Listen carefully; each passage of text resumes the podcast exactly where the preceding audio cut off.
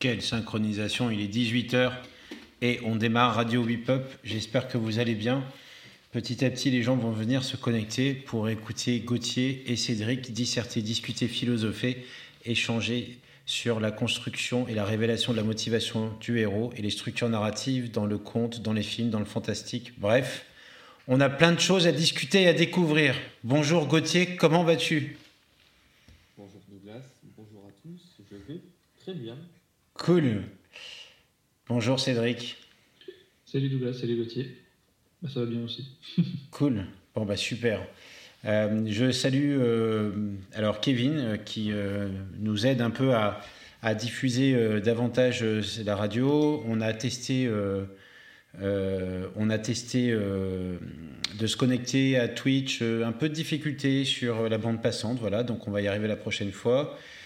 Euh, on a Jade qui est connectée, qui est notre community manager. Et je crois que Gauthier, ça fait deux ou trois jours que je lui parle du héros tout le temps, donc euh, elle, est, elle est au taquet. Aude qui est là, et puis, euh, et puis voilà, donc c'est une émission qui est enregistrée de deux manières différentes. on essaie aussi d'innover dans l'enregistrement.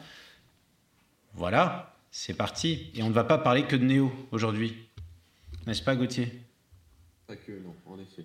Ah, il va, peut-être intervenir à un moment ou à l'autre. Ouais. Bon. Passer, on ne sait jamais. Ou Cédric va nous emmener aussi.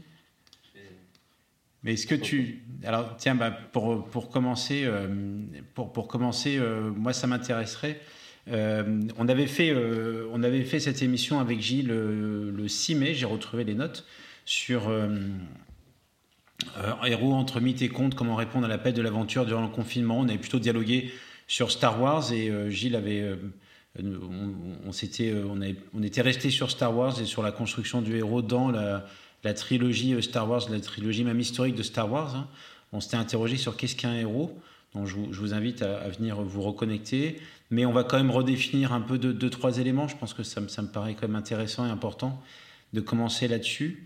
je vais d'abord commencer par te présenter, Gauthier, euh, puisqu'on a la chance de te recevoir. Tu es psychologue. Tu es spécialisé dans la construction de l'identité chez les jeunes. Tu travailles avec des jeunes. Euh, ton métier euh, euh, premier de psychologue, c'est d'accompagner des jeunes de, très très jeunes à 22, 23 ans à peu près. Tu les côtoies énormément. et tu accompagnes ceux qui accompagnent les jeunes. Donc tu travailles dans la construction de l'identité chez les jeunes et tu as notamment travaillé sur la temporalité psychique durant la crise de l'adolescence. Et tu as utilisé la structure narrative du conte et les jeux vidéo pour faciliter la verbalisation ou l'analyse. Je ne pourrais pas mieux résumer. Cool. Super bien résumé. Merci. Euh, merci. Je dois, je dois, aussi dire qu'on on, on a la chance de travailler aussi ensemble. C'est comme ça qu'on s'est rencontrés. Et. Euh, on a tout de suite parlé de Star Wars et tu m'as parlé du conte et j'ai trouvé ça passionnant. Alors, euh, moi, j'ai deux questions pour toi, Gauthier. La première euh, concerne euh, c'est quoi une structure narrative? On va définir les termes de notre échange. Et la deuxième, on va revenir sur cette définition du héros, si tu es d'accord de commencer comme ça. pour que tu nous parles un peu des, hein, de la structure. Qu'est-ce que c'est qu'une structure narrative? Qu'est-ce que, Quelle est ta définition? Euh, le mythe, le conte. Enfin voilà, on a. Commençons là-dedans. Commençons par, déposer, par poser un cadre de notre échange. Je te laisse choisir le premier sujet de ce cadre.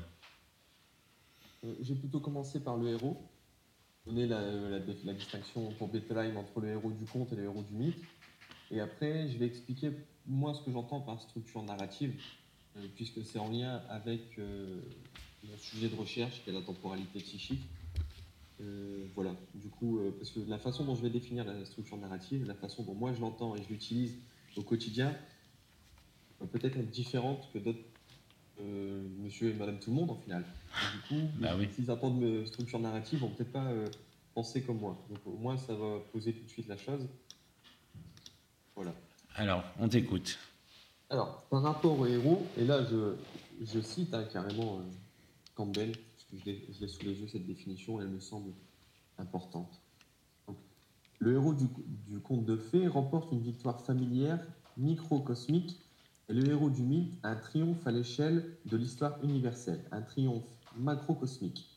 Alors que le premier, dernier né enfant négligé qui se rend maître extraordinaire pouvoir l'emporte sur ses oppresseurs personnels. Le second rapporte de son aventure les moyens de régénérer la société qui l'entoure dans sa totalité.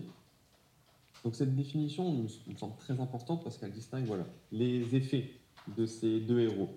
L'un, comme je l'ai pu dire, très micro et l'autre très macro. Euh, et ça va changer beaucoup de choses. Dans, on va définir comme un héros de conte et dans le second, un héros de mythe. Euh, mais ça, on pourra reprendre après. À moins que tu aies déjà. Euh, non, non.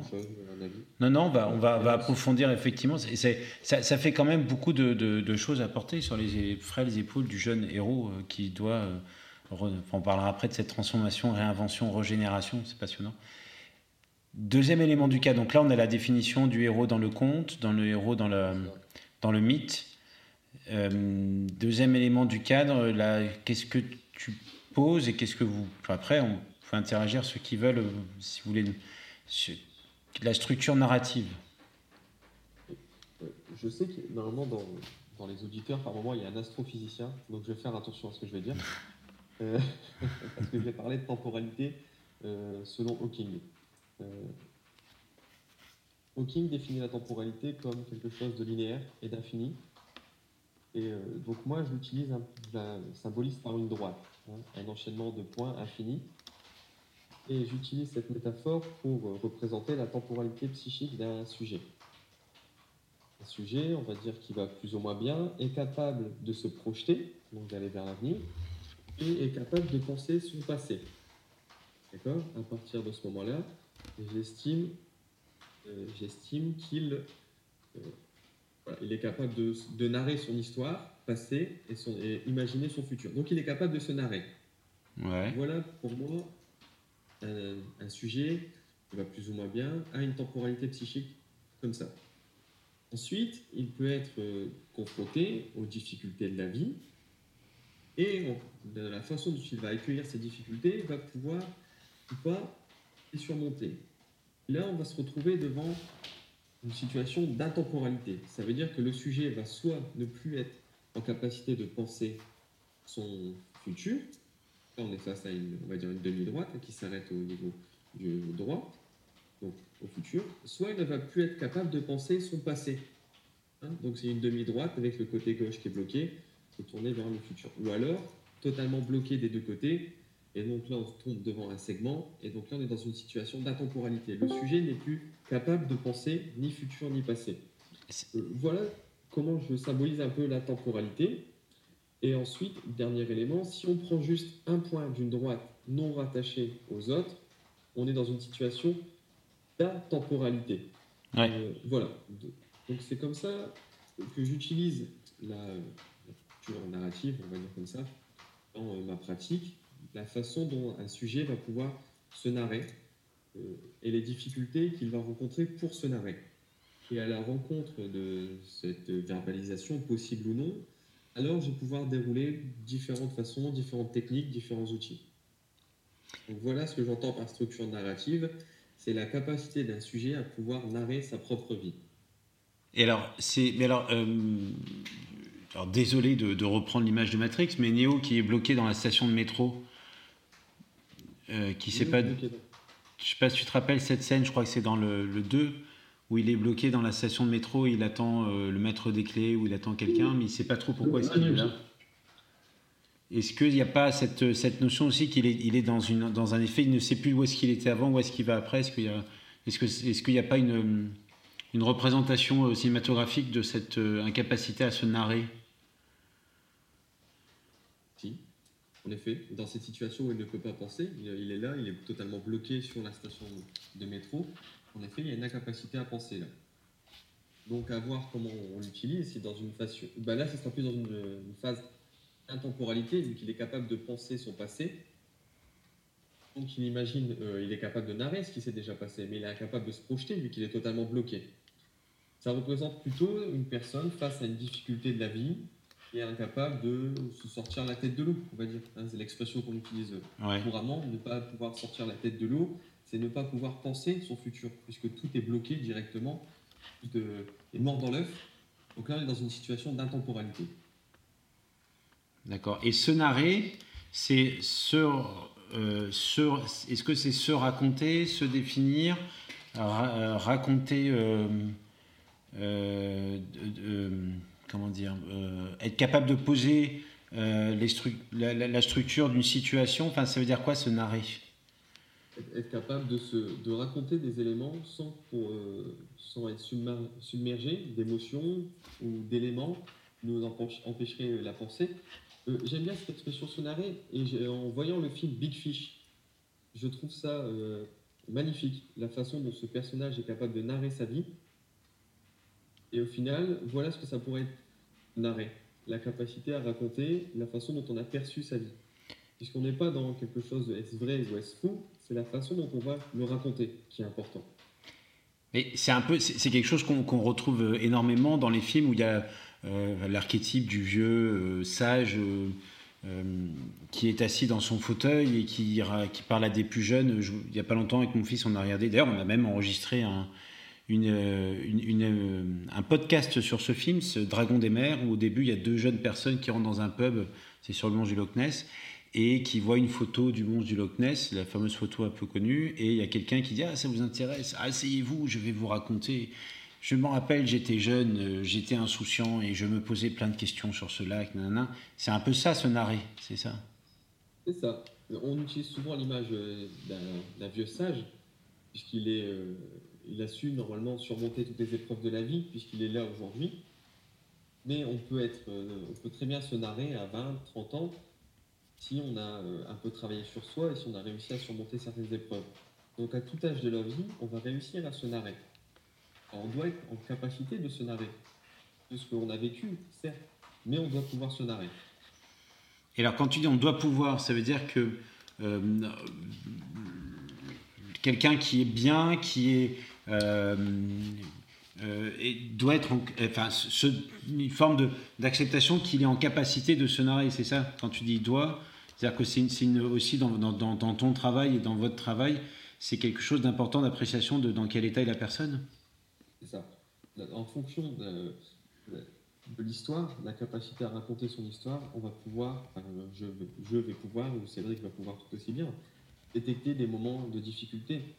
Si hein, une personne est incapable de raconter euh, un mois ou un an de sa vie, on va se rendre compte en effet que là, il y a quelque chose qui pose problème. C'est- très simple au final. Là où une personne n'est pas capable de raconter, c'est qu'il y a quelque chose qui, qui bloque. Donc là, on est dans une situation d'intemporalité D'accord Et donc, puisque on- ça bloque à cet endroit, ou alors il y a un manque à cet endroit. Hein, Là, pour euh, les plus psychanalytiques, l'élément manquant dans le discours, euh, cher à Lacan, voilà, c'est ça aussi qu'on va détecter. L'élément qui manque dans le discours. Pourquoi, à un moment, quand un adolescent va échanger avec moi, il ne va jamais parler, par exemple, de son grand frère? Pourquoi c'est l'élément qui manque Et pourquoi c'est cet élément-là qui me vient à l'esprit en me disant, mais tiens, mais il a un grand frère au final, mais pourquoi il ne m'en parle pas? Alors peut-être que le problème vient de là. Et dans cette réflexion-là, il y a intemporalité.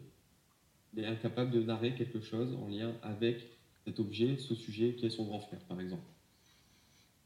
D'accord. Donc euh, ça, ça veut dire que euh, euh, quand je narre, quand, quand je raconte quelque chose, un, récit, alors après ce serait intéressant de t'entendre Cédric là-dessus, parce que no- notre cerveau oublie des choses. Co- comment ça se passe par rapport aux souvenirs, aux oublis cette capacité à se narrer? Est-ce qu'on n'est pas aussi victime de, de- de- d'images que l'on se construit a posteriori? Est-ce qu'il n'y a pas un processus là qui arrive, intervient? C'est pas gênant pour moi. C'est, euh, bah, on va parler de, de mémoire comme un processus qui va être transdiagnostique, c'est-à-dire qu'on va pouvoir retrouver dans plusieurs diagnostics un problématique de mémoire, des, des espèces de silence dans, dans la vie, euh, dans la vie du participant. Et de se dire que cette, selon si un sujet, enfin moi je peux parler en mode, en mode trouble, mais si un patient a des, des troubles ou autre chose, on va trouver ce processus mémoire qui va être transdiagnostique entre les différents diagnostics, donc sur lequel on va pouvoir travailler. Et euh, donc Gauthier donne un bon exemple avec le grand frère, c'est un exemple qu'on peut trouver assez facilement. Pourquoi dans toute la famille, euh, la personne parle de tous ses frères et sœurs, et pourquoi ce grand frère, elle n'en parle pas? D'accord, ouais, ouais. C'est pas, gênant au final. Enfin, il n'y a pas de trouble de la mémoire en tout cas. Hein. Il n'y a pas de liaison, il n'y a pas de cet aspect neuro, neuropsychologique. Vraiment, dans la réflexion du, sujet, il manque un élément. Et on, peut, enfin plus dans un côté psychanalytique, on sait, on, sent qu'il va en parler, mais il y a toujours cette retenue, hein, cette barrière qui empêche le sujet de, de pouvoir parler de ce sujet-là. Et c'est parce qu'il ne parle pas de ce sujet-là que ce sujet justement pose problème. D'accord, donc si on, si on revient euh, euh, dans la structure narrative au service du héros, si on, si on, retourne dans le, dans, dans, dans, le monde des contes, dans le, dans, le, dans le monde des mythes, la structure narrative, comment tu l'adaptes? Comment tu. Quelle, quelle, définition tu poses dans, ce, dans ces mondes-là? Parce que la structure narrative de, de la personne, ça c'est intéressant, dans la temporalité. Comment tu la structure narrative d'un conte est assez classique. Hein. Je l'ai encore sous les yeux, c'est séparation, initiation, retour. D'accord? Ça, c'est la structure type en trois étapes. On voit euh, dans, dans, la saga Star Wars, par exemple, trois films. Voilà. Donc ça, c'est la structure d'un conte type. Cette structure, on va la retrouver quand un sujet rencontre une nouvelle difficulté. Face à un problème, le sujet va euh, raisonner un peu de cette façon. Il va devoir faire face à l'inconnu pour surmonter ce problème. Donc il va laisser quelque chose de lui. Il va devoir renoncer à ce qu'il connaît pour faire face à un nouvel élément inconnu qu'il va devoir penser, euh, qu'il va devoir faire face. Donc il va devoir gagner une nouvelle expérience, avoir un, un nouveau vécu. Et après, il fera un retour dessus. Il sera en, capacité d'en parler, donc il fera un retour dessus. Donc ça, ça veut dire que le, sujet a réussi à surmonter la difficulté. Des fois, on peut rencontrer des personnes qui vont très bien, mais face à un nouveau problème de la vie, je ne sais pas, par exemple le confinement ou, un accident de voiture, ou alors un problème, la voiture ne démarre pas, les gens, on va les dire, bah, tiens, pourquoi il est totalement dérouté face à ce problème qui semble bénin pour nous? Et peut-être que ce sujet n'avait jamais été confronté à ça. On va devoir gagner une nouvelle expérience. Je suis assez clair ou je te perds Si, si, non, non, tu ne me perds pas.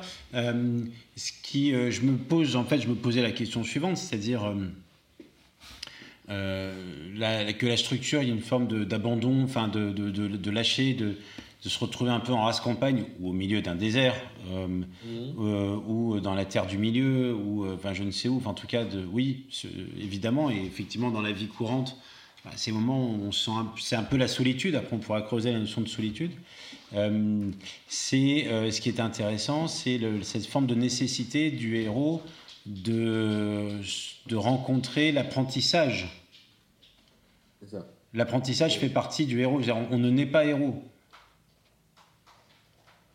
ah, surtout pour le héros du conte, en tout cas. Ouais. Le héros du mythe, euh, on avait déjà échangé. Il y en a, souvent, ce sont des, demi-dieux, donc il y a déjà quelque chose de euh, élu. Hein. C'est pour ça que je, parle moins du mythe, mais plus du conte. Euh, le héros du conte est plus dans le commun. Tous, nous sommes tous des héros de conte au final. On surmonte une épreuve de la vie. Nous comme le héros du conte. Mais ça, c'est important. Et, alors, le, alors, nous sommes tous des héros. Est-ce que c'est le fait de, se retrouver dans la nécessité d'un apprentissage quand on, est, euh, quand on a lâché quelque chose fait de nous un héros? Un héros de conte, en tout cas, oui. Parce que c'est une petite victoire uniquement pour notre petit environnement. Très micro, au final, comme euh, donner la définition. C'est pour ça qu'il me semble important qu'on définisse le héros de conte pour le distinguer du héros de mythe. Nous sommes deux héros de compte puisque nous avons des petites victoires propres à notre environnement direct. Exactement. C'est-à-dire, euh, parce qu'évidemment, le héros, on, voit bien qu'il y a l'acception du héros, euh, enfin, on en a cité, hein, mais. Euh, ou la recherche, alors après, moi ça m'intéresserait de, de vous entendre sur sommes-nous dans une recherche permanente du héros, d'un héros pour nous sauver ou pour se sauver? On verra ça après. Mais on est tous les nous sommes des héros, nous avons le... Alors, on, appelle souvent la phrase, on utilise la phrase de hero within, ce héros qui, est en nous. Ça. Mais c'est important des fois de le valoriser. Euh, par rapport à l'activité dont tu m'as présenté, je suis en institution avec des, adolescents, beaucoup entre 16 et 20 ans, des, jeunes Français et des, je vous distingue de jeunes Français, de jeunes qu'on nomme des mineurs non accompagnés. Ce sont des adolescents qui viennent de l'étranger, soit d'Afrique de l'Ouest, d'Europe de l'Est ou d'Asie du Sud-Ouest. il y a cette pratique en institution. On rencontre beaucoup d'adolescents il faut par moment valoriser les petites victoires du quotidien ou alors les grandes victoires. Un jeune qui a traversé soit l'Afrique, soit l'Europe de l'Est, soit l'Asie pour arriver chez nous en France, faut être capable là aussi de valoriser ce qui pour lui peut-être peut sembler euh, normal. Il y a la notion de survie derrière. Mais il faut être capable de valoriser ça pour que le jeune puisse en parler.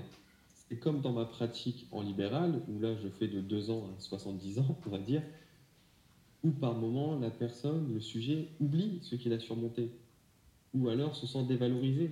Donc il est important par moment de, remettre le sujet face à ce qu'il a surmonté. Les petits tracas du quotidien, voilà, les victoires microcosmiques, elles sont importantes. Hein. Les petits détails du, quotidien ont leur importance. Oui, bah, il y a deux semaines, on a reçu euh, AA, Aurélia et, et euh, Vespervox sur, euh, sur euh, la, créativité et l'aptitude à maintenir une créativité malgré un quotidien difficile, soit par la maladie. Enfin, ils partageaient tous les deux, enfin tous les trois, cette difficulté du quotidien soit en étant confronté euh, en eux à la maladie, soit en étant confronté en tant que praticien à la maladie.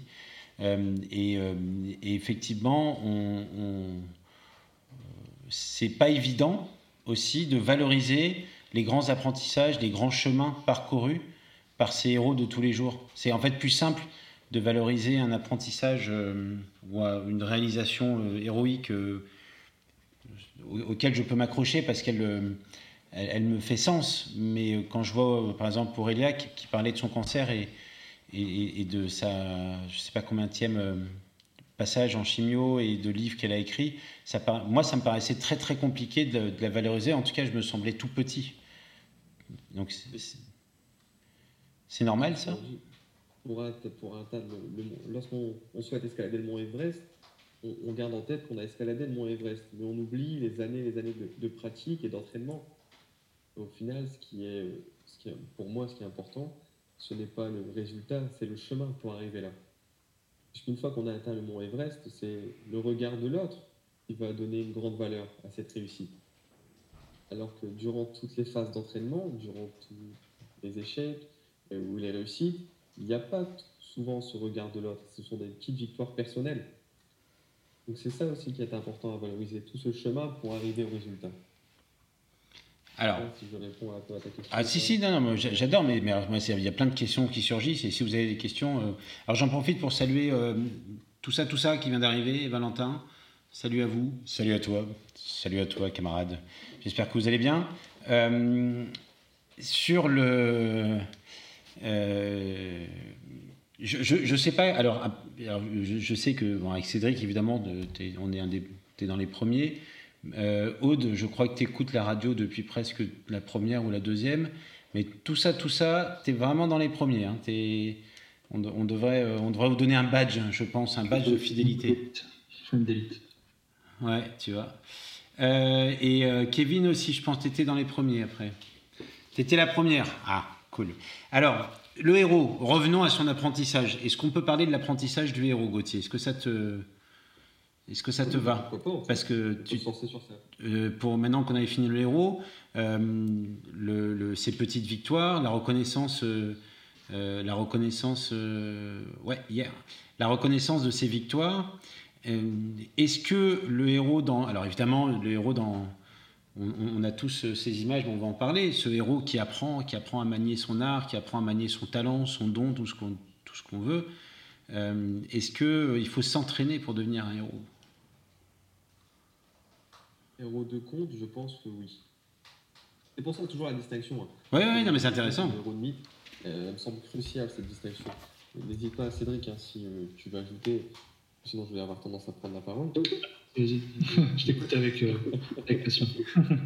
On prend plaisir à t'écouter, Gauthier. Hein, tu sais, Mais est-ce qu'il y a vraiment un don? Il y a même s'il y a l'objet fétiche, hein, dans tous les, héros, il y a un, passage vers, avec un objet fétiche, hein, que ce soit le sabre laser, la baguette, l'anneau. Il y a toujours une phase d'apprentissage pour maîtriser cet objet. Je ne connais pas de héros qui maîtrise totalement l'objet. Sauf dans euh, l'épisode 7 de Star Wars, où Rey maîtrise totalement le sabre à la fin du film sans trop s'être entraîné, mais là, ça va être l'exception. Ouais. mais, pour revenir à la, première trilogie, même Luke doit s'entraîner, même euh, Harry Potter doit s'entraîner, même euh, Frodon, euh, qui en plus surmonte l'interdit d'utiliser l'anneau, l'utilise pour le maîtriser à minima. Neo aussi doit maîtriser ses pouvoirs. On voit, j'adore ce passage d'entraînement avec Morpheus, ah. avec les, arts martiaux. Voilà, mais pour moi, il y a nécessité d'un apprentissage.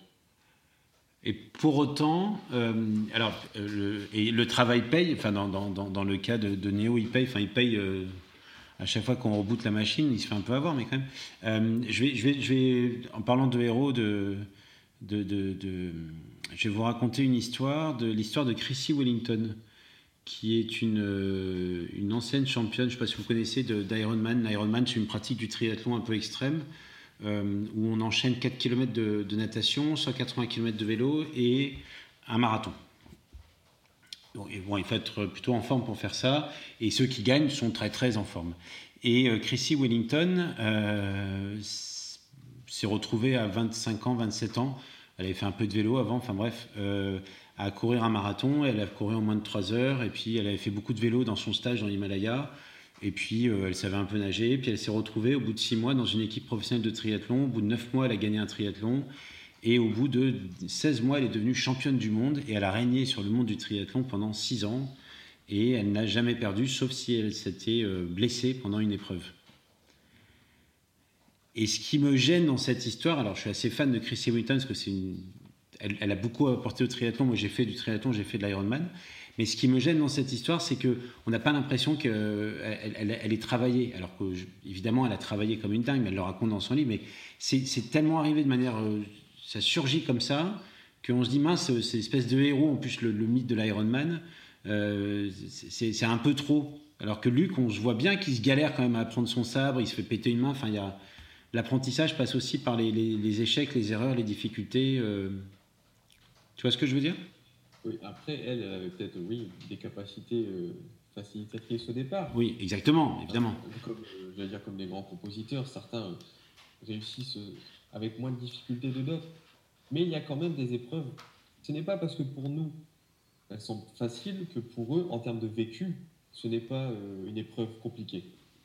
Il y a cette notion de vécu qui est importante. Hein. Si je veux dire, si moi je me mets à parler de, là, de, Freud ou Lacan, ça va sembler peut-être simple, mais bon, même si je Vas-y, vas-y. Mais en termes de, de vécu, c'est parce que j'ai euh, déjà lu avant. Et c'est pareil là, on peut imaginer, le regard de l'autre peut dire, oui, ça semble facile pour lui, il a un don. Et très peu d'artistes arrivent à dire, oui, j'ai un don. Ils vont dire, non, j'ai dû surmonter des difficultés, j'ai dû apprendre quand même. Même si, euh, si on fait une étude euh, pour un million de personnes, on va se rendre compte qu'elles ont des facilités, mais pour elles, elles ont quand même dû surmonter des épreuves, surmonter des difficultés. Oui, bah, là, je réponds à Anne Mézo. Elle, a, dû bosser comme une dingue. Enfin, je veux dire, je, mets évidemment, enfin, je veux dire, on n'arrive pas à. Euh, mais c'est le fait que euh, on a eu euh, l'histoire. Je raconte cette histoire parce que c'est un peu comme Macron avec, euh, avec son élection, c'est-à-dire les, choses sont arrivées à une vitesse, euh, euh, alors qu'on ne voit pas tout, le travail avant, alors que dans les films, je pense aux films sur la construction du héros, on voit ce moment de difficulté, de doute, de faille, d'échec. c'est ça qui, voilà, ça me, faisait penser à ces histoires de, personnes qui surgissent et qui arrivent tout de suite, qui incarnent tout de suite cette espèce de héros moderne qui réussit sans avec beaucoup de travail, mais sans l'impression de difficulté. Voilà, ça me faisait penser à ça. Et justement, dans les films, moi, ce, que je préfère un peu, c'est vraiment la période d'entraînement du héros. Puisque c'est ça qui va euh, servir d'exemple pour certaines personnes, qui va être une transmission de valeur, euh, qui va être l'apprentissage. Se reconnaître en disant Ok, on sait qu'il va y avoir un happy end. On le sait, on n'est pas super bête, on imagine très bien que s'il y a un film, à la fin, le héros gagne. Mais, ouais, il a galéré, quoi. Et moi aussi, je peux réussir en galérant. Et c'est ça qu'on va chercher dans le héros du conte. C'est quelqu'un de lambda qui a galéré pour gagner une petite victoire. C'est un peu les scènes dans Rocky où euh, il y a toujours cette scène au bout de, trois quarts d'heure, une heure, où il s'entraîne pendant 5-10 minutes avec une, belle, avec une musique motivante. là. Euh, et d'ailleurs, Rocky, c'est une bonne incarnation d'un héros euh, qui se galère. C'est quand même l'histoire d'un mec qui se galère. Et puis c'est justement cette scène qu'on va retenir, cette musique entraînante où, le, il va galérer. Quoi. J'imagine bien, j'imagine bien le petit chaperon rouge. Non, c'est quoi les tes héros d'ailleurs de contes qui sont euh, qui sont un peu euh, parce que là on parle des héros fantastiques. On va, les mettre dans les héros qui, qui, sauvent le monde, qui changent le monde. Mais dans les héros de contes, si on revient aux héros de contes, est-ce qu'il y a aussi cette, cet apprentissage, ce passage dans l'apprentissage? Est-ce que le héros de conte doit Ouais. L'apprentissage? Bah oui, oui, c'est justement le propre au héros du conte, l'apprentissage. Il est forcément passé par cette épreuve-là. Et mais si moi, est-ce que j'ai un héros euh, en tête? Ouais. Dès cette question, je suis en train de réfléchir. Là. Ah là là. je suis en train de réfléchir. Il y a trop de héros. Il y a trop de héros. Euh, je, je, sais pas. Moi, j'ai toujours adoré. Euh, le personnage fictif que j'ai toujours adoré, c'est Sherlock Holmes. Et, euh, et, on voit pas trop, dans les livres en tout cas, pas cette, cet apprentissage, cette phase d'apprentissage. Euh, mais après, j'ai été bercé par Star Wars, donc forcément, je dirais Luke. Cette nécessité de passer par l'apprentissage tout de même. Puisque Luke, on ne sait pas vraiment si c'est lui l'élu. Bah déjà, ce n'est pas lui. Au final, on apprend que c'est pas lui l'élu mais on, tout n'est pas misé sur lui. Ouais. Leïla qui compte. Donc au final, c'est pas forcément lui qui va, euh, qui peut tout changer. Il y en a d'autres qui peuvent changer aussi. Alors, je voudrais revenir sur l'apprentissage et euh, euh, l'apprentissage quand on, quand tu, je t'entends en parler, hein, il est à la fois physique, l'apprentissage d'un art. Tu parlais du sabre, de la baguette, la maniement d'un de, quelque chose qui le, différencie un peu des autres, d'ailleurs, dans, la manière dont il excelle sur un art. Mais il y a aussi l'apprentissage psychique, psychologique. Euh, euh, j'ai l'impression qu'il a deux apprentissages, de héros. Je pense en effet qu'il y a euh, cet aspect psychologique. mais ce que le vieil sage fait toujours, un peu hein, dans les contes, hein, avec avec des toutes petites phrases, je ne sais plus comment ça s'appelle, des mandras ou des mantras. ce sont des, petits adages voilà, qui viennent euh, symboliser quelque chose. Et c'est pour ça qu'on retient souvent les petits adages. Et dans les films, ils s'en servent très bien pour montrer qu'il y a une évolution. Si tu arrives à comprendre cet adage, alors c'est que tu as euh, surmonté quelque chose de psychique aussi. Bah, c'est. Oui, puisque c'est un peu comme quand euh, Morpheus dit à Neo, There's a difference between knowing the path and walking the path, Neo. Il y a une différence entre connaître le chemin et marcher sur le chemin. Et d'ailleurs, on voit bien qu'il le comprend parce que quand il va sauver Morpheus à la fin, enfin, quand il part là, euh, et je pense qu'on n'a jamais tiré autant de balles dans un bâtiment, euh, eh bien, euh, Morpheus, Néo, l'autre, tu dis, mais comment tu sais que tu as sauvé Il dit, je le sais. Donc il est, il est dans le mouvement. D'ailleurs, c'est un film sur le mouvement, Matrix. Et tu vois d'ailleurs, moment, quand il tire au niveau de l'hélicoptère, Morpheus qui se lève et qui se dirige tout doucement vers vers l'hélicoptère, tu vois. Il sait que finalement, en face, il va pas se faire tirer dessus, quoi. enfin, il n'y a rien par rapport à ça. Oui, Ouais, exactement, ouais. Donc, le, le, le, héros, qu'est-ce qui est plus dur pour le héros? Enfin, peut-être les deux, mais euh, maîtriser un art ou, comprendre qu'il doit faire, qu'il doit produire un effort psychologique pour, euh, pour, pour, pour, franchir un cap? Euh, si on doit les opposer. En fonction de l'épreuve, ça va dépendre de l'un ou l'autre, mais les deux sont liés. Je, pense qu'il doit y avoir une corrélation entre euh, l'effort physique et euh, l'effort psychique. Et je pense que même pour nous, hein, au quotidien, quand on souhaite se remettre au sport, quand on souhaite écrire un mémoire, quand on souhaite euh, écrire une thèse, il y a certes un effort psychique à mener, mais il y a aussi l'effort physique. rien que d'écrire sur son, de se lever, d'aller devant son bureau et de, taper sur l'ordinateur, c'est un effort physique. Donc il y a une corrélation entre le psychique et le somatique. D'ailleurs, c'est ce qu'on a eu tendance à oublier en psychanalyse, mais le, psychique et, et, le somatique sont fortement liés. L'un ne peut pas aller sans l'autre.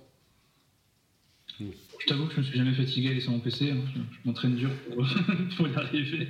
Des années, d'expérience. Il y a entre les deux. Mais c'est. Euh, alors, je, pense que euh, Aude, euh, qui est connectée, est hypnothérapeute dans, dans, ces deux activités. Elle est astrologue et hypnothérapeute. Mais sur l'hypnothérapie, j'imagine, Aude, quand tu es. je me permets, hein, tu peux répondre sur le, sur le chat. Euh, quand tu es face à quelqu'un qui a des difficultés physiques d'apprentissage, j'imagine que aussi en, pratiquant un peu d'hypnothérapie, on, passe par euh, euh, une forme de lâcher prise ou de, reconnexion avec son inconscient de, pour se faciliter l'appropriation de nouveaux gestes physiques. Enfin, moi, ça me faisait penser à ça, ce que tu racontais. Donc, le, Et d'ailleurs, d'ailleurs, pour parler un peu d'hypnose ou de, lâcher prise ou de, de transe, le, héros, quand il est dans ses phases d'apprentissage, il, est quand même dans le flow à un moment. Enfin, il y a, ce moment d'apprentissage, c'est le moment où il bascule dans le flow. Qu'est-ce que en penses, Cédric? Si, c'est clair. Il n'a jamais des épreuves trop difficiles, le héros en formation. Moi, quand on parle de héros euh, de, fiction, je pense aux héros de manga, des héros des, shonen, One Piece, ces héros-là qui vont acquérir de nouvelles compétences, qui vont progresser auprès, des grands sages aussi. Euh, c'est pour ça que c'est destiné à un public euh, spécifique aussi, les shonen, qui est un public de, jeunes, de, jeunes, de jeunes hommes. Je ne sais pas si c'est lié. Mais en tout cas, on voit ça, on voit toujours qu'il y a un espèce de décalage optimal de la difficulté. Tu, cherches un truc plus difficile, mais sans que ce soit trop difficile. Et on voit que quand le héros euh, se fait, se défoncer parce que c'était trop difficile, il va réapprendre deux, trois trucs, il va revenir face, face aux trucs difficiles. Donc, Après, bah, j'ai une autre question pour te conditionner à Vas-y. Est-ce qu'il faut forcément affronter la difficulté pour euh, réussir à se narrer. Voilà, t'as 4 heures. affronter la difficulté Parce que j'ai l'impression qu'on parle d'efforts, de choses comme ça, tu vois, d'affronter des embûches. C'est ça qui te permet de te narrer au final, de narrer quelque chose en tant que héros. Alors, si. Euh, alors, on va, on va devoir se confronter à la difficulté. Est-ce qu'il faut la surmonter ou pas? Non, pas forcément, puisqu'on peut la reconnaître, la difficulté. Mais le fait déjà de la reconnaître et de vouloir euh, retourner en arrière pour euh, s'entraîner ou faire autre chose, ça, on obtient quand même une expérience, on obtient quand même un vécu. Il faut être capable de pouvoir dire non, là c'est trop difficile pour moi, je me sens pas prêt. Donc on a forcément quelque chose à en dire au final. La reconnaissance de la difficulté fait partie, euh, est une, fait partie intégrante de la réflexion. On sait en, en la niant ou alors euh, ne pas penser, là je pense que ça serait autre chose. Mais reconnaître la difficulté, puisque c'est ça, hein, la, la, reconnaître et dire non, ce n'est pas possible pour moi, alors un moyen de, leur donner sens, de dire non, là ce n'est pas possible, je ne peux pas y aller. C'est comme, euh, dire dans un jeu vidéo, hein, si euh, je, je, pense un jeu vidéo avec des mondes où à ce monde-là c'est au niveau 10, ce monde-là c'est au niveau 20, tu viens de débuter dans le jeu, tu vas tout de suite t'attaquer à un monde niveau 50, tu, ne peux pas, tu peux pas réussir. Tu vas y aller. Si tu y vas seul, tu vas y aller, tu, ne vas pas tenir, tu vas mourir, tu vas devoir reset, tu vas t'énerver. Au final, tu vas comprendre qu'il faut avancer monde par monde. Et tu auras déjà mis du sens puisque tu auras reconnu que tu ne peux pas aller là. Face à cette difficulté, tu ne tiens pas. Tu ne peux pas. C'est intéressant parce que dans le jeu vidéo, justement, le game design est directement lié à la narration et finalement, un jeu aussi euh, simple, on va dire, que Mario Bros, tu as une narration dans, les échecs, dans, la, dans, dans, dans les apprentissages finalement. Bien sûr, tu as une montée en compétence euh, directement dans l'histoire. On, te fait monter en compétence. Tu vois, je pense à euh, ces jeux un peu comme God of War, où tu commences avec un seul pouvoir, et au fil de l'histoire, tu en gagnes de plus en plus pour arriver au boss final et avoir tous les outils possibles pour vaincre cette montée en, puissance qui est nécessaire. À l'inverse, tu as des jeux où tu commences avec un seul outil, je pense à Celeste par exemple, qui est un jeu qui va être très difficile d'entrer, et c'est euh, en essayant et en échouant plusieurs fois que tu vas réussir à acquérir des propres tes propres compétences, une meilleure manipulation des outils, et que tu vas réussir à surmonter les difficultés. En plus, Céleste qui est un peu une métaphore euh, de, surmonter les difficultés d'un point de vue psychologique. Mais, bon. ah mais, en tout cas, tu dois t'entraîner, tu peux pas réussir tout de suite. C'est ça doit te confronter quand même à la difficulté pour pouvoir en, tirer quelque chose. Et tout, tout voilà la, question. Alors après, moi, j'ai dans ta question, Cédric, il y a une autre question. Est-ce que le héros, au démarrage ou à un moment dans, sa construction, est capable d'identifier le niveau de difficulté auquel il se confronte? Parce que tu me parles du niveau 1, niveau 50. Mais euh, si tu me fais arriver dans un jeu, peut-être que j'ai des aptitudes, des facilités, des choses que je, que, je, vais révéler euh, sur le jeu, je pense pas, mais imaginons quand même. Euh, mais pour, pour, pour, autant, je ne sais pas dire qu'est-ce qui est difficile, pas difficile. Donc il y a aussi un apprentissage d'un monde de règles, de codes et, d'expression de la difficulté ou de, l'aisance que peuvent avoir mes adversaires ou pas, qui était aussi à apprivoiser là, je pense que c'est l'intérêt du, vieux sage dans les contes euh, d'Obi-Wan pour euh, Star Wars, euh, qui vient là aussi mettre un peu une barrière en disant non, là tu ne peux pas. La fonction un peu sur Moïc aussi à, ce rôle, ou dire non, tu ne peux pas y aller. Mais je pense qu'il y a toujours justement ce regard de l'autre, il y a forcément un autre qui vient nous dire là c'est pas possible. Sinon on, serait un peu tête baissée sans en tirer forcément quelque chose au départ, on a besoin de quelqu'un qui vient faire tiers. Comme un enfant a besoin au départ de, j'allais dire de la fonction sur mais d'un parent, ou enfin, d'un parent, attention, peu importe lequel, mais d'un parent, d'un tiers, de quelqu'un qui va lui dire non, là ce n'est pas possible, dans cette étape. Et dans les jeux, ce sera souvent des petits personnages secondaires, des PNJ aussi qui ont cette fonction. est-ce que tu peux expliquer la fonction sur Moïc à nos chers auditeurs et auditrices ah, La fonction sur Moïc, c'est la fonction. Euh, on va la faire simple, hein, je ne vais pas sortir une définition euh, freudienne, c'est ce qui vient mettre une barrière, ce qui vient nous apprendre des lois, ce qui vient nous dire non, ce n'est pas possible. Euh, le code de la route a une fonction Moïc en disant non, si c'est écrit 50, si vous roulez au-dessus de, 50, vous allez avoir une amende. Ce n'est pas la sanction, mais c'est la règle qui vient nous dire non, là ce n'est pas possible. Voilà, on va la résumer comme ça, cette fonction Moïc, c'est la limite, c'est les codes, l'apprentissage des codes, des règles, voilà, faire euh, simple et rapide. D'accord.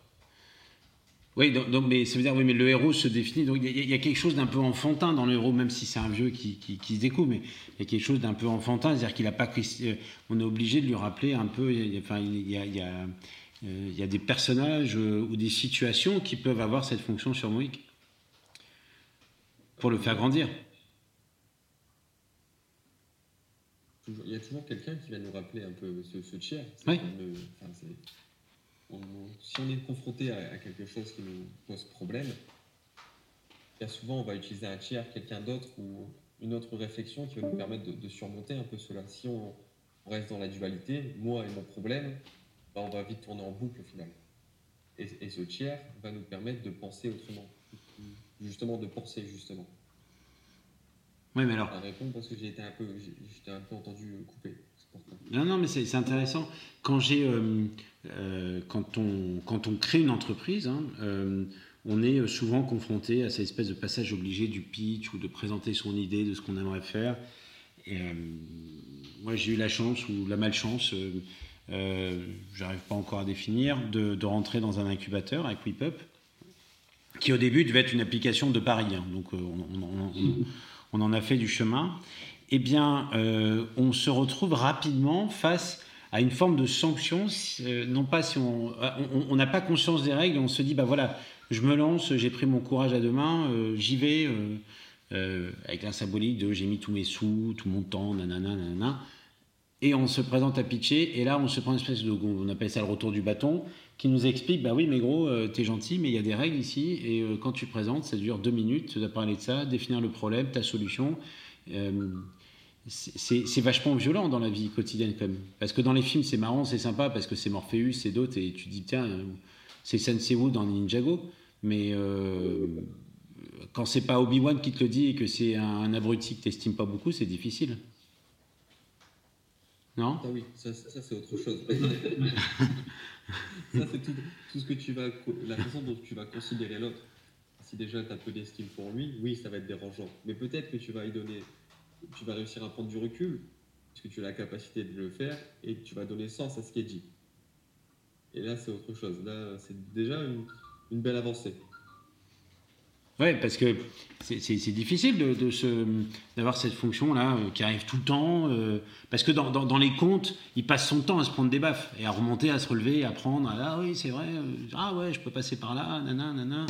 Et puis à un moment, il met, une tatane à tout le monde. Comme tu disais, tout ça, tout ça, sans coucou, il va tataner les méchants. Mais dans la vraie vie, on a du mal à se sentir un héros quand on s'est pris une tatane, alors que peut-être on est devenu un héros ce jour-là peut-être justement c'est la façon dont on va rebondir qu'on va pouvoir devenir un, héros de conte qui gagne une petite victoire pour lui, pas macrocosmique la victoire, mais pour lui. Et, c'est ça qui est important de, revaloriser. C'est ce que je, fais un peu en, thérapie, quand j'ai des gens, des sujets devant moi qui se sentent submergés. Par moment, il est nécessaire de leur rappeler les petites victoires qu'ils ont eues. C'est important de leur rappeler qu'ils peuvent se relever. C'est pas dans, Batman, justement, Batman Begins, où l'important, c'est de savoir se relever. Voilà, la phrase après le puits, quelque chose comme ça. Quand dans Batman. Euh, euh, c'est pas Oasis Ouais, ouais c'est le 3 avec Bane, quand il arrive à sortir du, du puits. oui. je pensais au premier, quand Bruce tombe dans le puits et son père le. Ah oui, oui, oui, oui, c'est vrai. Dans le, puits, du domaine, quoi. Ouais. Et il lui dit, son père lui dit euh, c'est normal il dit pas c'est normal d'avoir peur L'important c'est de se relever. Quoi. Ouais, l'important c'est de se relever. Et après, il y a justement tout, tout ce qui, qui, entoure le héros, enfin le, monsieur, madame, tout le monde au final. Dans cette valeur qu'on va, euh, et dans cette expérience qu'on va en tirer, et dans le sens qu'on va donner quand on va se relever. C'est... Dans Batman, dans sa façon dont cette trilogie est racontée, ça, tout part de là. Il rencontre les chauves-souris dans, dans le puits, il chute et c'est son père avec toute sa bienveillance qui lui dit voilà l'important euh, ce n'est pas de tomber c'est de pouvoir te relever il va en faire sa force au final. Et il va en faire son adage. Oui en plus. Alors euh, ça me fait penser à un autre tiens euh, pour une fois pour, une fois, je vais, vous, je vais vous lire un speech. Tiens, ça me fait penser à ça parce que là, voilà, on, met de côté la figure paternelle hein, qui, euh, enfin, on, peut en parler, euh, c'est euh, c'est Rocky qui parle à son fils. qui parle, c'est dans Rocky, il s'appelle Rocky, le film s'appelle il s'appelle Rocky et son fils lui dit ouais c'était dur la vie tout ça je crois que j'en ai déjà parlé dans la radio ce speech et Rocky il se retourne avec son fils et il, lui dit je trouve que c'est vachement beau ce qu'il dit mais en général dans Rocky les textes euh, enfin, je trouve qu'il il, écrit bien, en fait, euh, Sylvester. Hein. C'est pas pour rien qu'il a gagné un Oscar du, scénario, d'ailleurs en 79.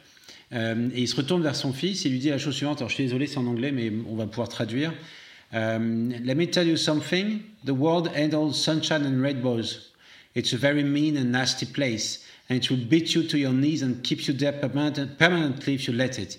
You, me, or nobody is going to hit as hard as life. But it ain't how hard you hit, it's about how hard you can get hit and keep moving forward. How much can you take and keep moving forward? That's how winning is done. Et c'est un peu ce que, tu dis, c'est-à-dire, euh, donc je vais vous le traduire. Hein. Bon, la vie, elle n'est pas toujours facile. Hein. On, va tous, on est tous d'accord qu'on a tous des merdes dans la vie, c'est galère. Euh, mais personne ne te, te, frappera aussi fort que la vie. Et euh, le, le, mais ce n'est pas la question de à, quel point tu, tu, à quel point tu frappes fort, c'est à quel point tu peux te faire frapper fort et continuer à avancer. C'est comme ça qu'on gagne. Et je trouve que ça, ressemble un peu à ce que tu disais, c'est-à-dire l'important c'est de se relever, c'est pas de frapper. Oui, ça rejoint totalement. Merci Rocky. Et c'est marrant parce que quand il dit, quand il dit ça, c'est lui, il commence à, c'est lui le, il est dans, alors en plus il est dans une forme de dualité parce qu'il est et le héros et le sage. Je ne t'entends plus Douglas. Oui, allô? Oui. Ouais. Je disais, alors ce qui est marrant avec Rocky, c'est qu'il est dans une forme de dualité parce qu'il est et le héros et le, et le vieux sage. Parce que là, il est vieux, mais il est quand même le héros. Tu vois ce que je veux dire, Gauthier? Oui, attends, parce que tu as été un peu coupé, donc là je suis en train de, faire le lien, mais déjà si je n'ai pas raté quelques mots. Oui, donc dans, tu disais dans Rocky, c'est lui le personnage principal, mais là dans la posture de transmission. Il, a les deux. Il est et le vieux sage qui rappelle, qui a un peu cette fonction sur Moïque, qui, qui, qui, qui, donne des leçons de vie aussi, et qui, mais il est aussi le héros qui va aussi apprendre dans ce film et qui continue à apprendre. Là, le... dans ce film-là, son entraîneur n'est pas décédé Si. Dans les autres rookies, il y a toujours un entraîneur avec lui. Oui, voilà, mais là, il, fait, là il joue. Enfin, je pense qu'il y a. Euh, c'est un de ses meilleurs films, mais. Euh, je, reprenais l'exemple euh, pour, revenir sur la notion de compte où chaque rôle est important quand même. Chacun a son, rôle, on ne peut pas tout être. Non, pas en tout cas pas au départ. Il faut prendre du recul déjà avoir un certain nombre d'expériences pour pouvoir appliquer ses propres conseils, j'ai envie. C'est pour ça que les, vieux sages, des moments, euh, savent faire les deux. Là, Rocky, euh, dans le film que tu cites, il a un certain âge, c'était pas le Rocky, du premier. Yoda, par exemple, est capable d'appliquer ses conseils par moment et, passer à l'action pour de par d'autres. Mais là, il faut déjà une certaine prise de recul, il faut plus d'expérience déjà, je pense pour être euh, en capacité d'appliquer ses conseils et de, et de surmonter aussi les nouvelles épreuves. Alors, je, je, m'étais noté quelques, quelques, quelque chose, quelques trucs. Je suis en train de noter mes notes en, t'écoutant parler. Euh, enfin, moi, je prends un vrai plaisir à t'écouter. Euh, et à, quel point tu es capable de bien redéfinir et toujours bien définir les personnages, les rôles, et, l'importance. Euh, ah, attendez. Bonjour. Il y a quelqu'un qui est en direct, live. Attendez. Euh, bonjour. Ah. Ok, pas de souci. je me posais la question est-ce que tu as jamais essayé de faire raconter à des héros des contes ou des mythes comment est-ce qu'ils euh, raconteraient leurs exploits à leurs amis une fois les exploits passés? Est-ce que c'est un travail que tu as déjà réalisé, ça? Tu as été un peu coupé Ouais, je suis désolé, il y, a eu une coupure et quelqu'un qui s'est connecté et que ça a un peu perturbé. On recommence. Ce qui m'intéressait, c'était de savoir est-ce que euh, le, le, le, héros, dans les contes, euh, serait capable de narrer ce qui lui est arrivé dans tout sa parcours initiatique? Certains héros Est-ce qu'ils y arriveraient tous, au, fond? Au début du film, enfin au début de la saga, ou au début de l'histoire, ou à la fin? À la fin, à oui. Ouais. Je pense qu'à la fin, oui, ils sont capables d'en dire quelque chose, puisqu'ils ont surmonté, c'est ce que, je disais un peu tout à l'heure. À partir du moment où on est dans la phase retour, dans le dernier point du cycle euh, du, du conte, là, il y a quelque chose de faire un retour, justement, un retour d'expérience, on pourrait dire. Oui. Il y a cette notion-là qui me semble intéressante. Il y a le retour, le retour d'expérience, le retour physique et le retour, oui, de, réflexion. J'ai traversé ça et aujourd'hui je sais en dire quelque chose. Et si je reviens justement, c'est peut-être partager aussi ça. Ça, à mon avis, c'est euh, l'étape d'après qui est moins racontée dans le, dans le conte. Et on toujours après, ils vécurent heureux, euh, patati patata. Mais il y a quelque chose de la transmission qui va, je pense, arriver après chaque conte. Mais c'est moins raconté. Oui, parce que le conte ne permet pas au héros d'être autre chose qu'un héros, quand même. C'est ça. Le héros fait que, le... enfin, le conte fait que le héros est héros et après on, ne le suit plus. Oui, on n'a pas cette notion de transmission après. On l'enferme, on l'enferme dans, dans, dans, le statut du héros. C'est ça. Il ne peut pas exister en dehors. Il reste un, porteur de valeur. Voilà, il peut pas. Euh, euh, Zidane sera toujours Zidane. Il faut qu'il reste un héros. Peu importe son coup de tête sur Materazzi, oui. il sera Zidane. Oui, non, mais c'est, enfin, je me mets à la place des héros, c'est difficile d'être un héros. Euh, alors, et, euh, autre question sur le héros. Euh, le héros est-il un visionnaire?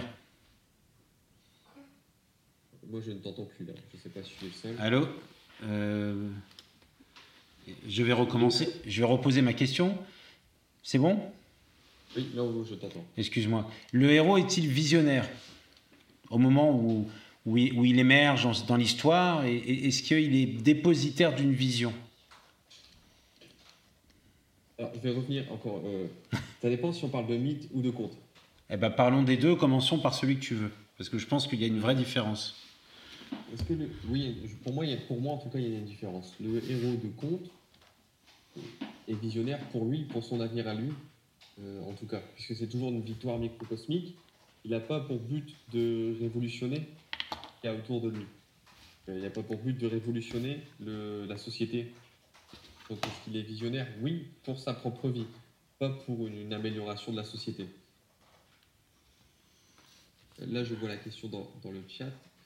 Le pourquoi, euh, pourquoi un héros de conte n'a pas, pas pour but de, de révolutionner la société? C'est ça la question. Euh, puisque là, je reprends toujours la définition que j'ai donnée. Ah, d'accord. Par rapport à la définition donnée au départ, voilà, le héros de conte est euh, à une victoire microcosmique. Donc, ça s'arrête là, à son petit environnement. Le héros de mythe, comme il a pour vocation de révolutionner la société, il y a quelque chose de visionnaire. Il doit apporter quelque chose de nouveau à la société, une nouvelle réflexion, une nouvelle pensée. Mais, je pense que le héros de mythe se veut euh, révolutionnaire, lapsus, visionnaire. Mais est-ce que son action est révolutionnaire ou est-ce qu'il est consciemment visionnaire et donc son action est gouvernée par sa vision? Le héros de mythe, oui. Euh, il y a quelque chose qui est porté par la, société, il y a beaucoup plus de, personnes impliquées, il y a quelque chose de... Euh, plus. Euh, bah, limite mégalomaniaque, hein, c'est la société qui doit changer. Il doit changer la société. Il y a quelque chose où il y a plus de monde impacté, entraîné dans cette pensée, qui doit apporter quelque chose de nouveau, donc il doit, avoir une, il doit être visionnaire. Apporter une nouvelle vision, un nouveau regard sur ce monde. Voilà comment j'entends visionnaire, avec un nouveau regard sur. Oui, mais est-ce que ça. Alors, je, suis, je suis d'accord sur la, sur la définition. Je te, mais, mais en même temps, euh, euh, est-ce que c'est son action qui le rend visionnaire a posteriori ou c'est sa vision qui le rend légitime en termes d'action? Je pense que c'est sa vision, puisque c'est elle qui le, le porte à, justement. Sa vision des choses, c'est sa pensée qui l'amène à aller se confronter aux difficultés. Et là aussi, je pense que la, distinction se fait avec le héros du conte. Lui, il n'y a pas forcément de vision au départ. Ça lui tombe un peu dessus, c'est monsieur et madame tout le monde. Le héros du mythe, lui, ce n'est pas monsieur et madame tout le monde. dès le départ, il y a quelque chose de différent. Donc il a déjà un regard différent sur ce qui l'entoure, il y a un regard différent sur la société, et donc ça va engendrer euh, des actions qui vont le pousser à changer la société. Alors ça veut dire que le héros, alors je te rejoins tout ça, tout ça sur le projet de révolutionner, le héros de mythe, on lui attribue une capacité cognitive, je me permettre, ou une capacité de penser et une intuition. Enfin, je veux dire, il ne peut pas juste faire et puis en fait, on je, vais reprendre, reprendre Forrest Gump. Est-ce qu'il est visionnaire? Non, mais est-ce que son action euh, transforme, et dans le film évidemment, transforme la manière qu'on a de voir les choses Peut-être un peu. Et pourtant, il n'en a pas conscience. Est-ce que Forrest Gump est un héros de, ah. mythe? Ah, bonne. Ben, je sais pas. moi, pour moi, c'est un héros de conte et pas un héros de mythe. Mais euh, on en fait un mythe, mais c'est un héros de conte, euh, Forrest Gump. C'est une, c'est une succession d'apprentissage. C'est ça. Avec les difficultés qui nous sont propres, là aussi. Il ne faut pas oublier que ce personnage se veut avec quelques difficultés euh, cognitives. Donc, il y a quelque chose de spécial en plus aussi. Mais pour moi, il n'a pas pour vocation à révolutionner. Euh, après, sauf si les États-Unis sont toujours le centre du monde dans tous les films.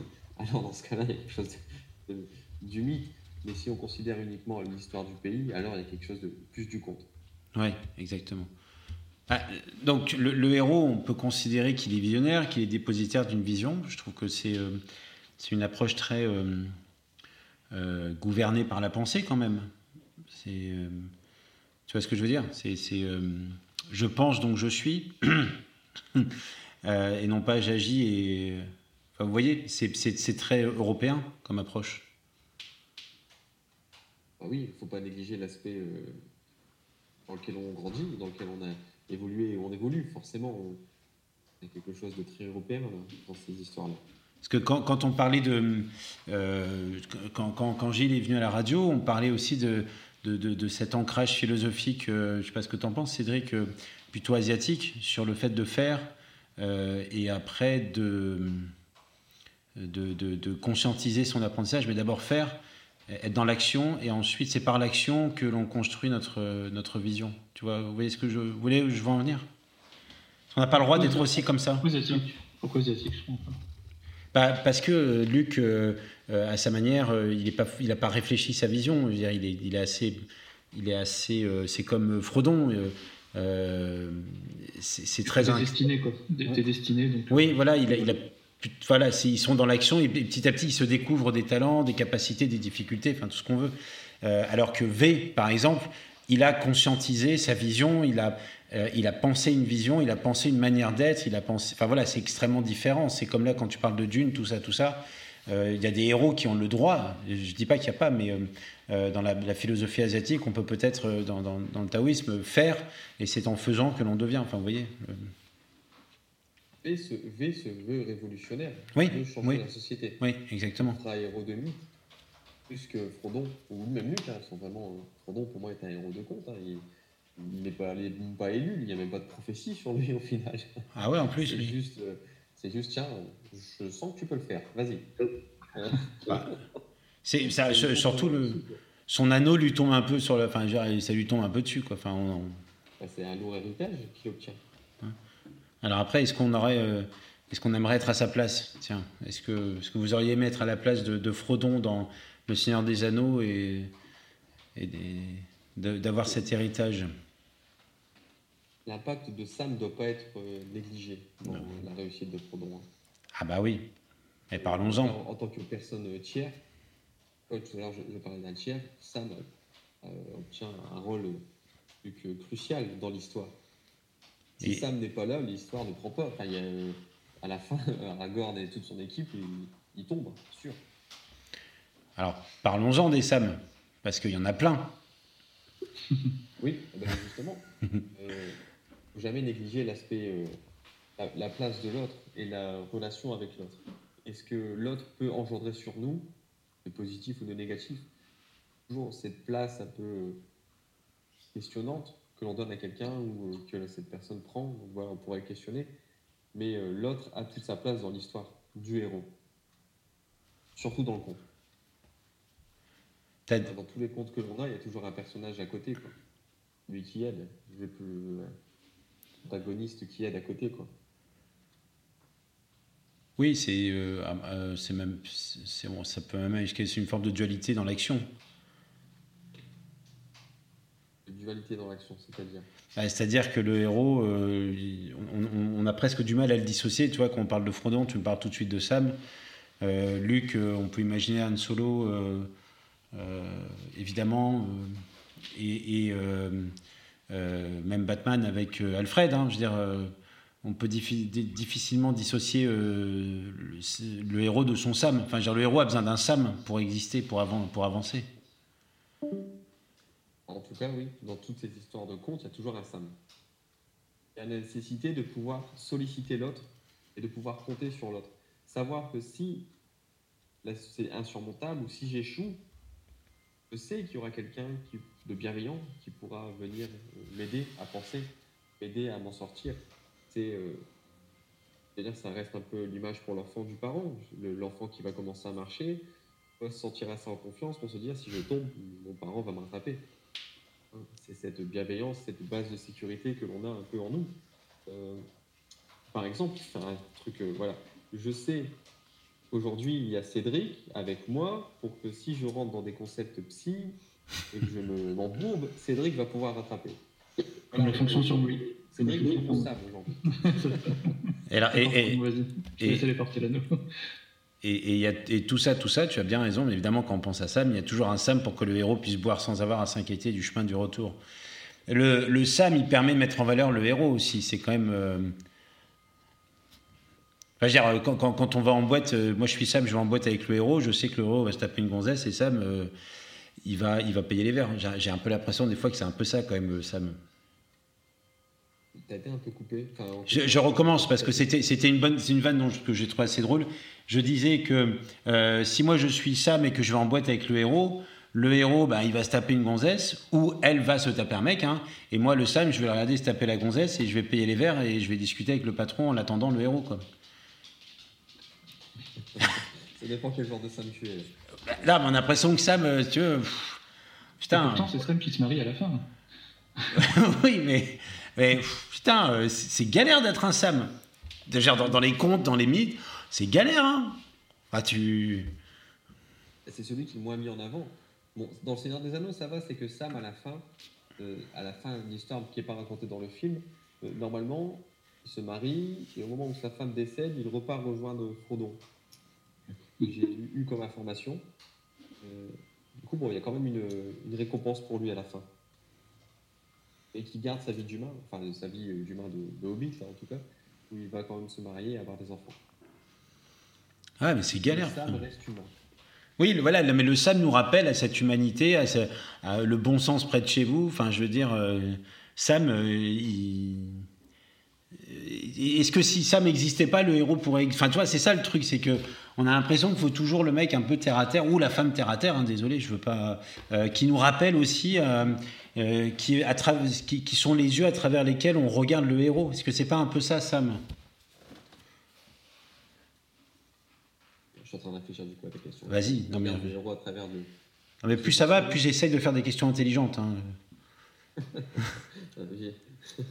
ah, tu pensais pas que j'allais t'emmener voir Sam hein Moi, je, bon, ça ne me dérange pas, moi je l'ai amené aussi.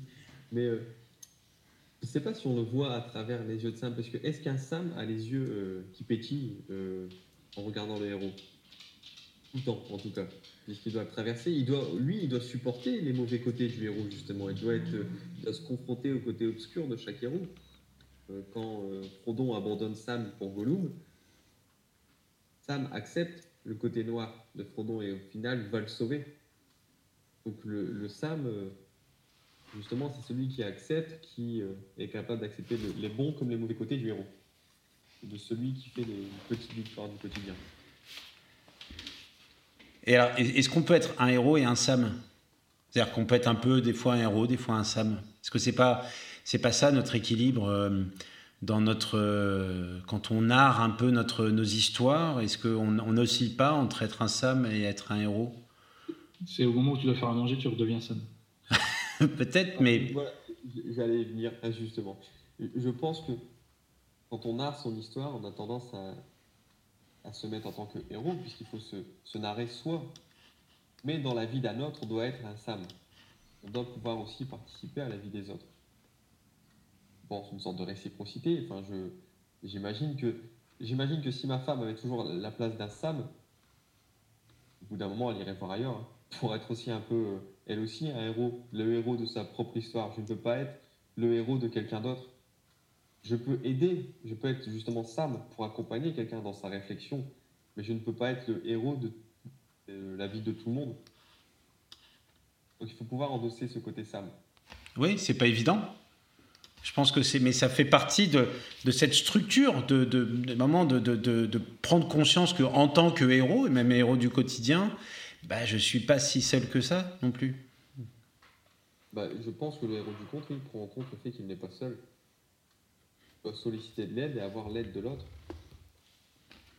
Et pour en tirer une expérience, en tirer quelque chose.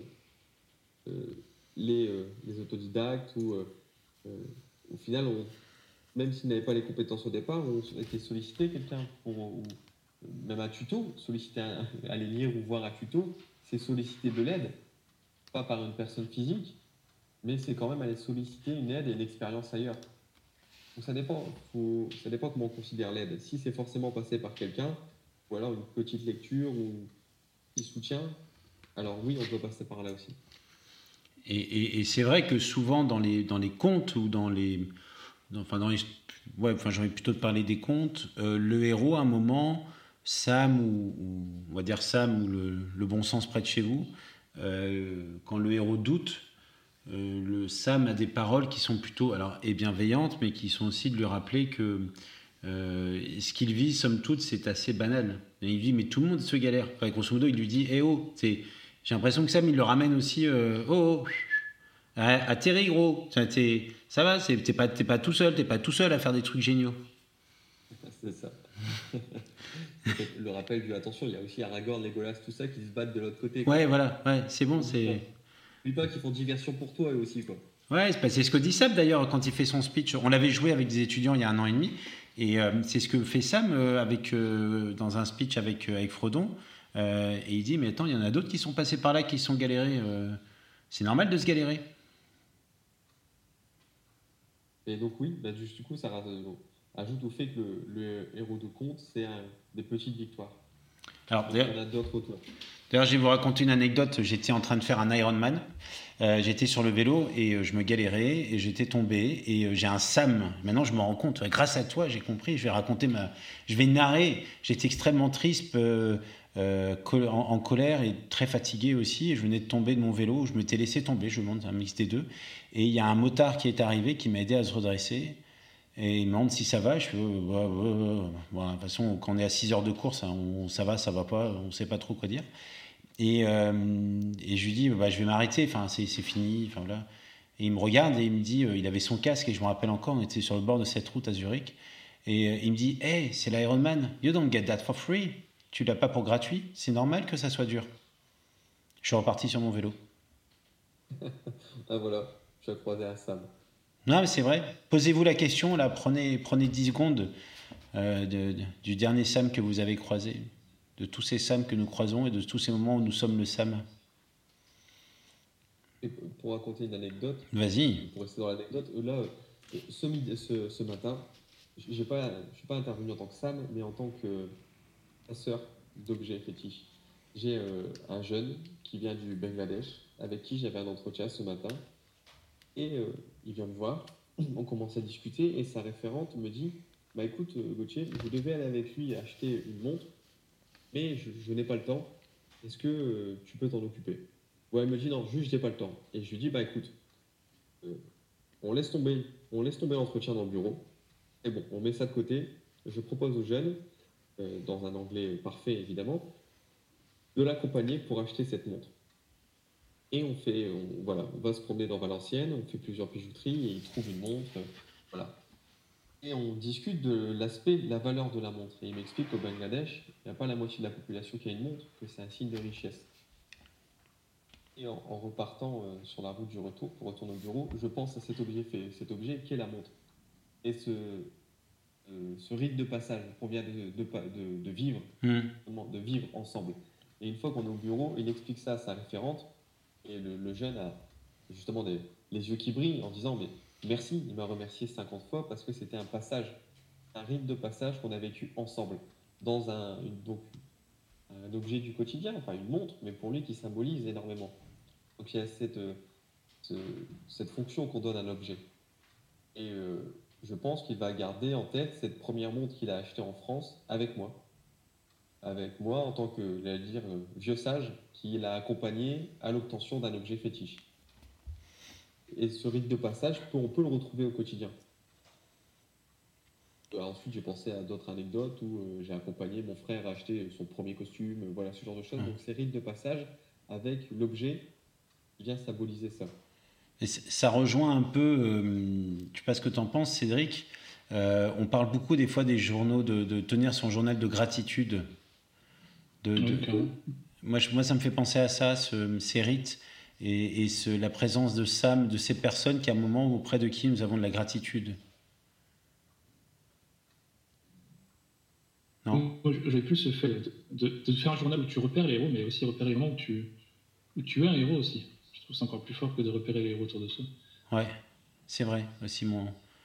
Mais, mais, Et, et, et c'est pas de mes actes héroïques, hein, c'est moi en tant que héros, parce qu'il y a l'acte et il y a la personne. messieurs. Bah, c'est-à-dire que je, ne suis pas l'acte et l'acte ne me définit pas en tant que héros. Je suis un héros qui a des actes d'héroïsme. Je suis une personne qui a des actions d'héroïsme. Il faut bien les deux. Mm. Je peux être un sinistre connard qui des fois sauve la vie à des gens, je resterai un sinistre connard. Ou ça ferait moins héros, je sais pas. Ça dépend le sens que je vais y mettre après. Très bonne réponse, merci. Euh, parce que j'avais Megamind, le film Megamind en tête. je connais pas. Un dessin animé qui, euh, où euh, le, personnage principal arrive dans une ville, il y a le gentil et le méchant, lui c'est le méchant, et d'un seul coup, un jour, le, gentil disparaît justement. Et le méchant doit, va prendre sa place pour devenir un gentil, et à la fin, le héros vient en disant Voilà, j'ai toujours su que tu étais un gentil, mais que tu étais dans la mauvaise place. voilà, tu es un gentil au final. On n'a pas obligé d'être tous les deux le gentil et le méchant qui se courent l'un après l'autre. Tu étais un gentil aussi. Mhm. J'avais ça en tête. D'accord, ouais, ouais c'est cool. C'est cool. Bon alors, par contre, bon, on, arrive bientôt à la fin de l'émission. Le héros, si j'ai bien compris, il faut qu'il revienne. Moi, je, ne t'entends plus. Je recommence. On arrive à la fin de l'émission, là, bientôt. Et qui dit fin d'émission vient du parcours du héros qui, avec ça, m'a conquis euh, la toison d'or. euh, et il partir 500 euh, et par un front report, voilà. Et il faut qu'il revienne. Faut que le train il marche, faut que la SNCF elle marche, faut qu'il revienne chez lui. Parce que euh, tu nous as dit quand même au début de, de ce dialogue qu'il y avait la notion de retour. Oui, pour le héros. Du coup, est-ce que je dois me considérer comme un héros pour faire un retour? Ça, je ne sais pas. je ne vois pas comme ça. Ah, est-ce qu'on est obligé de retourner ou est-ce qu'on ne peut pas juste euh, partir quelque part ou, dire, dans, dans, dans, la structure classique, il faut revenir. Il faut revenir à la maison. Ça, il va falloir couper dignement cet échange euh, pour, pour, que tout le monde puisse retourner chez lui avec des questions, euh, pas des réponses. J'aime pas finir sur. Euh, j'aime pas quand les gens ont des réponses. Ça engendre à savoir et du coup ça engendre une, une fin de la réflexion. Je préfère quand on part avec des questions. En se disant, mais il n'y a pas questionné ça ou j'avais ça à l'esprit. Et donc du coup, ça va amener d'autres réflexions. C'est pour ça que si on avait parlé que de, Campbell, hein, le classique, ou, d'autres comme Bettelheim, euh, je serais arrivé avec un savoir et on aurait eu des réponses et pas des questions. Et j'espère que lors des échanges, j'ai plus alimenté des questions, des questionnements. Oui, ah bah tiens, c'est vrai, il a raison. ne pas avoir raison, ça, veut dire que voilà, je clôt une discussion. Alors moi j'ai envie de, de, je, vais, je vais vous partager, je vais vous partager, vous faire un cadeau. Voilà. Euh, je ne sais pas si vous savez, si tu sais, certains le savent, j'écris des poèmes. Euh, des fois, j'en lis un petit peu et quand je trouve qu'il y a un poème qui correspond au thème ou qui euh, permet d'alimenter des questions, euh, je vais le partager. Et eh bien là, j'ai envie de vous partager un poème que je vais tout de suite écrire. Je vais vous le mettre, il s'appelle Beyond, que j'ai écrit il y a quelques temps, qui raconte le, ce qui se passe dans la tête d'un héros qui, qui fait de lui un héros parce qu'il quitte son monde et qu'il ne retourne pas. Voilà tout simplement. Euh, donc je vais vous le lire euh, comme fin de, cet échange, si vous êtes d'accord. Ouais, je suis d'accord, moi. ok. Quelqu'un qui va être non, je suis pas d'accord. ouais, non, mais voilà. Mais, non, mais bon, évidemment, la, réponse est dans la question. Ce mariage, maintenant, taisez-vous jamais. Exactement, voilà. Et, euh, et, je, et on terminera par. je vous propose comme musique pour clore cette conversation euh, que moi, à titre personnel, j'ai adoré avoir avec, euh, avec vous, avec cet, cet échange, et j'espère que euh, ça a alimenté des, réflexions. J'aime bien ton approche. on terminera avec une chanson des Floyd, Comfortably Numb, qui était enregistrée en 94 à Court. et ça nous, parce que lorsqu'on lit un conte, quand on regarde quelque chose ou quand on fait quelque chose d'un peu d'un peu qui nous paraît un peu extraordinaire, on se sent toujours un peu bizarrement confortable. Et c'est cet apprentissage des apprenants et réapprenants qui est intéressant, je trouve. Ça vous va? Parfait. Cool. Ah, cool. Alors, ça s'appelle Beyond. Far from beyond our lands, is there anything known to humans? New horizons might appear just as old deceptions disappear. I feel a twist sparkling in my head. What is it taking me away from? as I make my way to the unknowns, fulfilled by a powerful infinite blow, fostering the indisputable world of the founding fathers that we're walking away from, as this time we build and rule. I feel a twist sparkling in my head. What is it taking me away from? As I make my way to the unknowns, fulfilled by a powerful infinite blow. Off in the memory box, just as nice anthems are in talks, and it's all over now, we are interbreeding on the shores of another world. Merci beaucoup pour cet échange. On vous souhaite une bonne soirée. On se retrouve lundi pour une émission. On se mobilise pour. On ne sait pas encore avec qui. On verra bien. Et rendez-vous pour notre prochaine émission où on passe on creuse un sujet avec un ou des intervenants avec qui on adore échanger.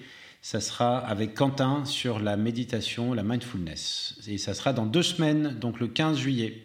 D'ici là, passez une bonne soirée et eh bien, restez des héros, restez des Sam. Euh, et passer votre temps à apprendre. Visiblement, c'est ça qui fait de nous des héros du quotidien. Merci Gauthier, c'était un vrai plaisir de t'écouter, de t'entendre. d'échanger avec vous. merci, je vous embrasse tous. Salut Cédric. Bonne soirée. Salut Cédric, salut à tous. Attends, mince, je me suis planté.